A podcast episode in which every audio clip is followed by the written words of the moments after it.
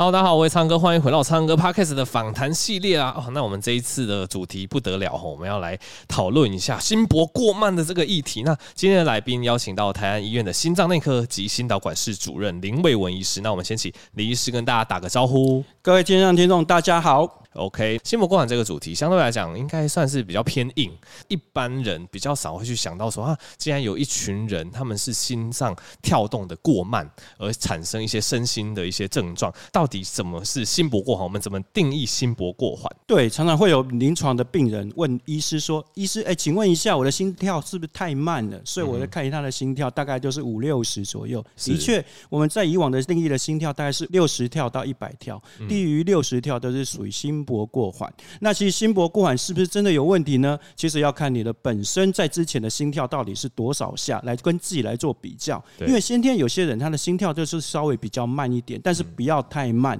我们常常定义就是说，在临床的医师可以接受的容忍的范围之内，像是五十跳以上，我们都还可以接受。但是如果你是四开头的，要小心了。基本上跟高血压一样，血压有高也有低，当然心跳会变快，也可能慢。所以其实快跟慢其实都不好，过犹不及都是不好。好的，所以一定要适中会比较好。万一如果你突然有一天心跳越来越慢的时候，你可能要注意，这可能是潜藏的一个大问题。因为我们也听过很多运动员对运动员可能还有运动习惯，所以他的心跳本身就会比一般民众还要来得低。对，他可能五十几下，但是他也没有什么症状。所以一林医师的观点，其实这样子我们就不会把它定义成是一个病态上的心搏过缓，对不对？对，常常会有一些运动员或是长期在跑马拉松的，或者甚至做激烈运动的人，他其实他的心跳是会比较慢。我来这样跟大家来做比喻好了，我们的血压就是我们血液循环需要靠这个血压来推动，所以当你的血压它等于是你心脏的心搏的输出跟你的周边血管的阻力好的相乘积。如果假设你的血管没有问题，是一个定数的话，你的心脏的收缩的收缩力也是一样是固定的话，所以你每分钟跳。假设跳六十下跟跳四十下，它打出去的血量基本上是应该要差不多的。所以，当你的心跳收缩力是固定的，但是你的心跳从六十跳突然掉到四十下的话，这时候你每分分钟打出去的血量就不够来维持我们足够的血液循环。这时候你会产生一些症状，这个就是很典型的心搏过缓，而且心搏过缓产生的问题会造成我们的全身的血液循环不够。这样子听起来的确是有一群患者，他可能心跳因为太慢的关系，但是他的心脏又不够强，所以的确开始产生了症状。那到底，诶，这个血液循环不够会造成我们哪些症状？我们产生哪些这个症头要可能要去看医生呢？基本上，如果你血液循环不好的话，首当其冲就是你的脑。当你的心跳突然越来越慢的时候，就会产生所谓的头晕的现象，甚至严重到会快晕厥。那心脏的部分，它供血就不够，而且它要负担更大的一个挤出去的力量。这时候你就开始会有胸闷，会觉得不太舒服，会类似有点心慌或心悸的感觉，甚至你会觉得你的呼吸不是很顺，就有点呼吸困难。所以最常见的心搏过缓的症状，包括了头晕、胸闷、呼吸困难或有点心悸这种感觉。OK，那请教林医师，那有没有哪些特定的族群比较容易是这个心搏过缓的一个高危险群？基本上年纪越来越大的病人，他的传导。出现的一些问题，就会产生所谓的心搏过慢。我们基本上，我们心脏的一个竭力的传导，会从我们的这个窦房结到一个房室结，那到所有的心脏肌肉，像是一个电线电路的系统。那这个电路的系统，基本上它是由两个神经系统来做一个交互的一个控制，例如交感神经跟副交感神经。所以一个是油门，一个是刹车。所以基本上，如果你年纪越来越大的时候，你有可能会造成这个整个。电器的传导，或是窦房结跟房室结产生一些功能性的异常，是。这时候就我们常常跟民众来比喻，就是你的电路板出现问题了，你的传导出现问题。那另外的话，年轻人比较常见，就所谓的交感神经失调，就是油门跟刹车乱踩，就是踩的不够互相协调，造成就是副交感神经过度兴奋，也会造成心搏过缓。所以基本上我们最常见的还是以年纪大的，或是这个六十五岁以上，就是因为这个年纪而造成一个所谓。心脏退化、竭力的退化，或者是一个电路板的退化，而造成心搏过缓的一个状况。所以听起来，其实年纪是一个心搏过缓一个最主要的一个危险因子。对，因为等于是可以理解说，我们随着年纪越大，可能五六十岁以上，我们心脏的一个电路系统可能也慢慢的因为退化的关系，开始可能会有一些心搏过缓。OK，那接下来请教林医师，那针对这个心搏如果过慢过缓的话，我们目前临床上是怎么样的一个治疗方式呢？基本上心搏过缓，我们要先找出原因，看能不能这个原因被矫正过来。有可能最常见就是有人吃药，尤其有一些老人家，他会吃一些心律不整的药，会吃一些抗高血压的药，会吃一些心脏衰竭的药。这些药有些药会让心跳变慢。对，如果这个药物如果是过量，或是你身体的状况、系统状况产生改变了，例如有的人面临一个所谓的肾脏功能不好，所以变成让这个药物的毒性上升，所以它的副作用增强了之后，反而造成这个药物的毒性太强，造成心搏过慢。所以如果有这些原因，我们把它去除，它有可能会恢复到正常的心跳。所以我们去除这些原因就可以了。但是大部分的人，大概接近七成到八成的人，并不是因为外界的因子造成，有可能是本身就刚刚提到的，就是年纪越来越大，电路板。退化造成，那是不可逆的现象。这时候呢，我们可能需要用外力的介入的方式来做治疗。例如，我们最常见的就是我们会给病人装置所谓的心率调节器，叫 pacemaker，这样的一个帮助心脏的跳动。那这个是临床上我们最常做的一个手术的术式。OK，哎，我想这个听众对于这个心脏节律器啊，或这个心率调节器，应该也觉得呃非常的，就是算算是蛮陌生的。大家应该有听过这个东西。那我想大家可能看一些，比如说。医疗剧还是怎么样，我们都知道说，哎、欸，有一个人心脏就是他可能路倒，然后心脏乱跳，我们很多人都冲过去拿电极器去电他嘛。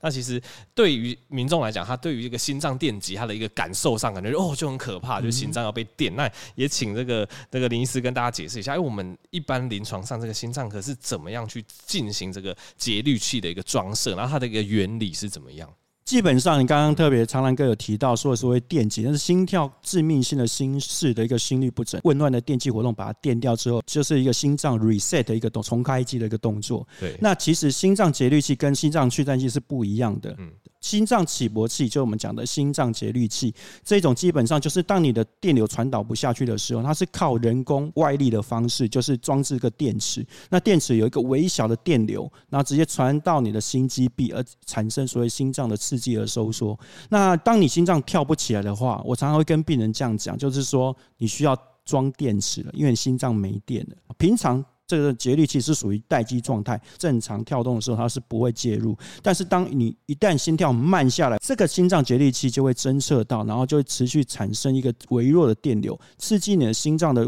规则的跳动，维持在你所设定的心跳数以上，让你心脏可以有维持正常的功能。OK，哎，所以林师这样听起来，其实因为像我们一开始讲到，如果是急救那一块的话，因为心脏那个时候可能是一个非常严重心律不整，所以我们这时候是用比较强大的电流去把它就是。等于是 reset 去重置这样子。那如果是心脏，就是等于是心搏过缓，我们要去起搏的话，我们是用相对来讲是比较微小，等于是去刺激心脏跳动，所以他们的原理是不太一样的。对，听众可以这样来想象，就是说，你万一你的心率不整很厉害，你整个心脏是处于乱放电的情况下，这时候呢，你需要靠外力的电极把这些紊乱电流把它 termination 就把它终止掉。那去颤的话，你会从体外放两个 pedal，就是两个电极片，它需要透过你的皮皮肤、肌肉、脂肪组织，甚至到你的胸腔里面，到心脏，你看中间经过多少的介质？可是心脏的起搏器，就是心脏节律器，它基本上是电子直接接触在你的心脏壁里面，所以它所需要的电流是非常微小。而且它不是去站的功能，它只是让这个心脏维持正常的跳动，所以这样的一个电量又是非常非常的低，所以几乎病人不会有任何的感觉。OK，就不会怕说，哎，那个心脏在起搏，就自己一直被电到，一直电到，是没有那种感觉就对了。对，OK，那林医师我也听说这个节律器有分成比较传统的，对，然后跟现在有号称这个舞蹈线的，那这两种它所装设或者是说它的一个原理有什么样根本上的不一样？基本上，心脏节律器也跟医疗科技一样，就是越发进步，就是越来越进步哈。所以基本上，在传统的节律器上，我们需要做一个小手术，做个小口袋，把电池塞在我们的皮下，甚至用心导管的方式把电线打到我们的心脏里面去，然后接触在心脏，然后锁在心脏里面，然后来维持这个电池跟电线的一个正常功能。因为传统的节律器它可能需要做手术，当然会有手术的风险，它有可能会有感染的风险，当然可能在穿刺过程当中。中可能在做血管的介入治疗，会有血管的一个出血的风险等等都会有。如果你装置传统性的一个节律器的话，你会遇到一些问题，就是你术后你可能会有一些行动上的限制。对，因为毕竟有电池电线在你的左胸或是右胸上面，所以基本上你在活动上，你可能没有办法做过度激烈的活动，都可能影响到导线的的状况。那如果是无导线的话，就不会有这样的一个问题。那我首先跟大家来介绍什么叫无导线的节律器。那基本上这是一个新发明，在近几年来就是越来越热门的一个所谓的节律器，它是直接真的是帮心脏放一颗电池，它是没有电线，它是直接电池直接打到心脏壁里面去固定住。是，那其实它是没有电线，它是直接整颗电电池跟微晶片，那直接跟这个。心脏的肌肉直接做接触，然后达到所谓节律器的功能。它也是用心导管的方式去放，是不是？对，没错。那心导管大家一定会有听过，这个从导管置放瓣膜免去开刀。心脏节律器也是，它是从股静脉的地方，哦，打局部麻醉之后，管子直接伸到我们的心脏里面去，然后直接把这个电子推到我们的心脏里面。那这时候呢，你就没有任何的需要手术的开刀的伤口。或是有感染或出血这样的一个风险在，所以它是属于算是微创，现在最热门的微创的手术了。哦，不像是一般传统需要这个皮肤化开这样的一个手术。嗯，所以听起来其实那个传统的节律器是它整颗就是可能体积比较大，放在胸前的皮下会有一台机器。是。那现在比较新的一代的所谓的无导线节律器，它是直接就是一小颗就直接放在心脏里面，所以它就免去可能要胸前开刀，然后还有那个。异物感的一个困扰，那我也想要请问林医师，诶，那有什么样的族群，你觉得可能比较适合装这一类新一代的所谓的舞蹈线的节律器？基本上我们都会建议说，像是你本身有感染的风险，或是曾经一直在做这个血管的治疗，就产生一些血管狭窄的问题，哦，像是一些洗肾的患者，或是你容易感染。刚提到的有很多有一些伤口会感染等等，或是你的开刀风险没有办法承受的，容易出血这种体质的患者，其实都可以考虑用无导线的方式免去开刀。那其实无导线它有一个优点，就是说我们一般传统性节律器在施作之前，你可能要做一个抗血栓或抗凝血剂、抗血小板药物的一个停药的动作。但有些病人他没有办法停药，他可能刚做心肌梗塞。放完支架，他需要长期的使用这个抗血小板的药物，或者是你本身有严重的心律不整、心房颤动等等，他需要长期的吃抗凝血剂来预防中风的发生。那我们也有遇过病人。不要说停一个礼拜，停一两天可能就中风了。这种族群它其实没有办法停药，但是无导线就不需要停药，它就完全不会有这样的一个风险发生。那所以基本上，另外的话就是有一些像是它对传统性的节律器没有办法接受的。记得我们我遇到一个比较特别的案例，就是刺青啊，全身都是刺青。如果你开个刀，它可能。胸前直接被毁灭 毁掉了，他不想要在胸前开刀，这种病人也适合放置这个无导线的节律器。OK，所以听起来其实像比较新一代无导线节律器，因为它只需要从大腿嘛，从大腿做这个心导管，所以的确是免去一些呃胸口开刀。那以前刚刚讲到有一些病人他就是天生血管条件比较不好，或甚至他开刀需要停药，哎，那这样子看起来这无导线节律器也是一个不错的选择。哎，那我也请教林医师，听众也会问说，哎，那我们心脏啊装了一个节律器的。是要装来一个金属物质装在我们身体里面，那会不会装了之后对身体产生什么影响？例如说异物感啊，或者是很不舒服，会有这样子的一个感受吗？对，其实很多患者都会担心说，我们体内装了一颗金属的东西，会不会对身体产生排斥？那我再跟听众再解释一下，就是说，我们身体其实可能都会置入很多的植入物，像是骨头，我们有一些骨钉啊，不一定会取出；动脉瘤可能会有动脉瘤的夹，或者是这些都不会取出。像是血管、血管支架，它也都是金属的。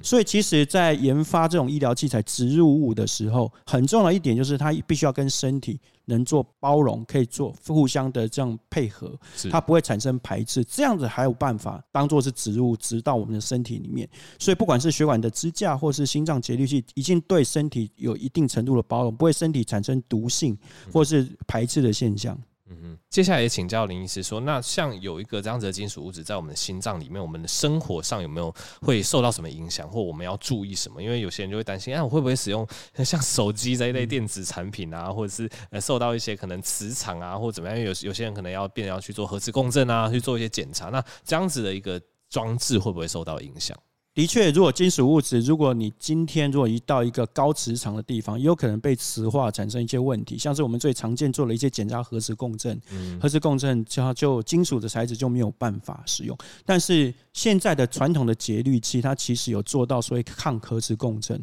那其实它现在的节律器是一般的电器用品或或是一些电子用品，其实不会有受到特别明显的干扰，除非你在一个高压。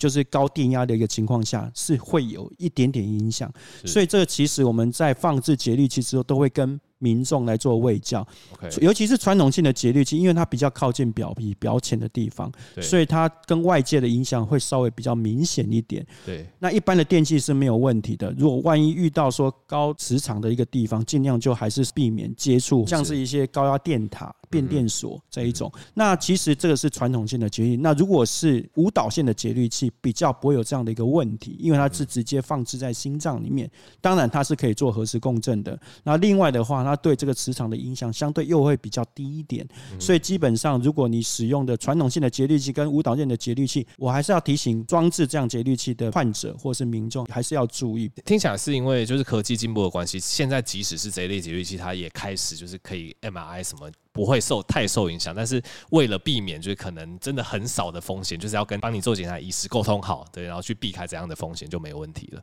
OK，好，那我也请教观众也很在意一个问题，就是钱呐、啊。对，我们刚才讲说，哎，这个有有比较传统型的，那有这个无导线的，那观众就问说，那啊有没有这个健保给付啊？会不会就是我想要做一个这个无导线，结果很贵？那我也请教一下林医师，这部分的一个健保给付的一个规则是怎么样？对，基本上如果像是传统性的节律器，你只要符合健保给付的一些规范，像是你心搏过缓产生症状，或是心搏过缓而产生比较严重的心律不整，其实在这个情况下，其实健保都有给付节律器的置放，甚至手术费的部分。那如果你选择节律器，当然是有健保最阳春的，因为健保不可能给给付所有的节律器。对，当然，功能也有区分啊。当然，如果你可以抗核磁功能，当然可能要付一些部分的负担，当然是比较贵一点。大部分。这样的一个价格，其实病患都可以接受。是，那如果是无导线的节律器，只有在一些特殊状况下，健保才有给付，因为毕竟它属于比较高单价的一个所谓的医材，健保定有比较严格的规范。像是你真的没有办法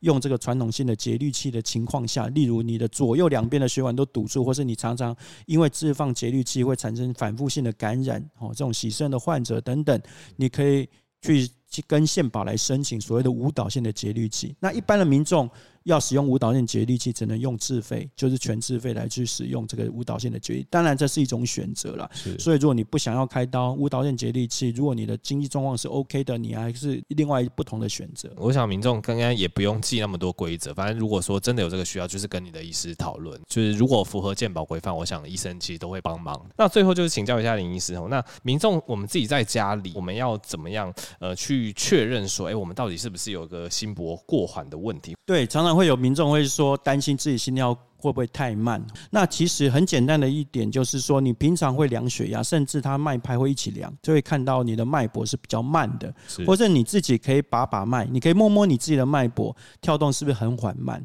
那一旦有缓慢又有症状的时候，要特别注意，你可能会有心搏过缓并发症状的这样的一个问题。这时候你应该要找心脏专科医师来帮你做仔细的检查，看是有心搏过缓，然后并发所有症状这样的一个问题的时候，可能就要适当的治疗，甚至节律的一个置放的治疗等等。OK，好，那我们今天谢谢这个台湾医院的林卫文医师跟我们呃分享，然后讨论很多心搏过缓的治疗，那以及心脏节律器的介绍。那因为这个是 Podcast，大家有时候去听，你可能比较难想象什么叫做呃胸前开刀，然后放在表皮下，或者是什么那个从大腿的心导管。所以欢迎大家去看我跟林医师就合拍的一部影片，我们会放在 YouTube 上。那林医师也带了很多精美的模型，对，如果你对这个心脏节律器它到底是怎么放，那放在心脏的哪个位置，你想要有更进一步的了解，都欢迎去我的 YouTube 频道参考哦，好，那我们就谢谢林医师，那我们就下集再见喽，谢谢林医师，大家拜拜，拜拜。